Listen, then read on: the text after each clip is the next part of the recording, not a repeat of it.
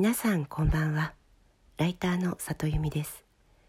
この番組は文章を書くことや表現することについて毎晩23時にお届けしている深夜のラブレターです、えー、昨日ですね、えー、自分の時間をどんな風に選び取るか使うかというお話をさせていただいたんですが、えー、何人かの方にお便りいただいたりコメントいただいたりしました。ありがとうございます。えそうですよね。自分の24時間を何に使って何にベットするかあベッドというのは何にかけるか。そういうことを考えるのってすごく大事だなと思っています。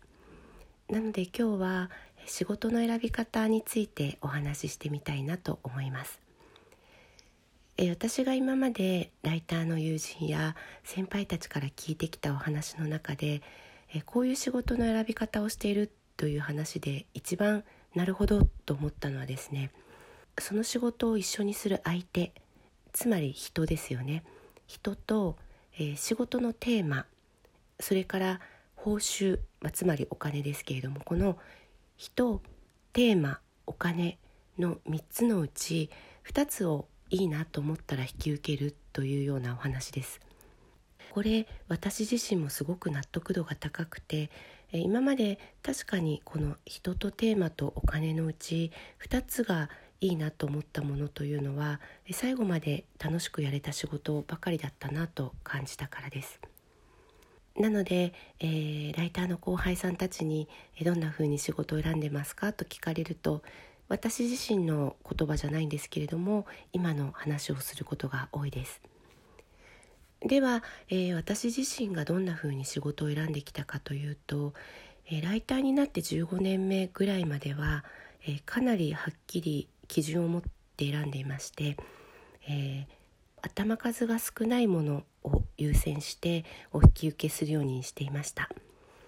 え頭数が少ないというのは、えその仕事をやりたいと思っている人の人数が少ないという意味です。例えば人気の媒体よりもまだ人気が出てない媒体やこれから立ち上がる媒体の方を選んだり、えー、納期が早くてきついものや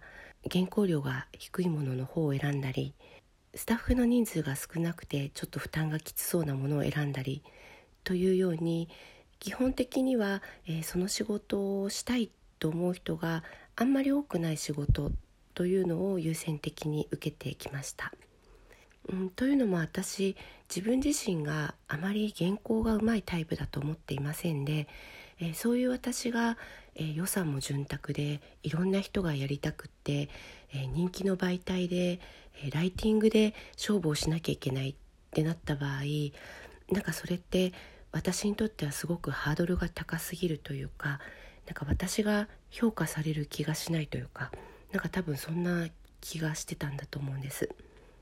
でも条件が厳しいものであれば一つ工夫をしてみるだけですごく喜んでいただけたり予算や人が少なかったりするともうどうしてもアイデアを出さなくてはいけないので、まあ、そういうところで企画勝負できたりとか、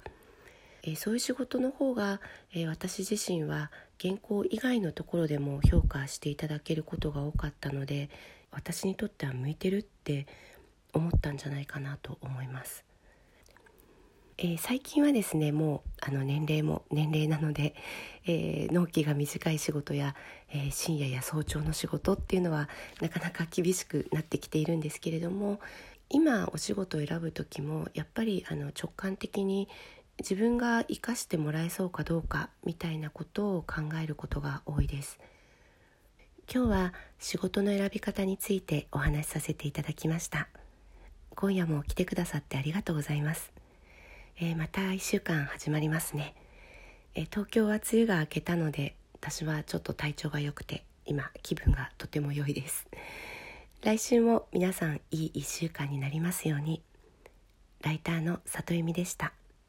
皆さんおやすみなさい。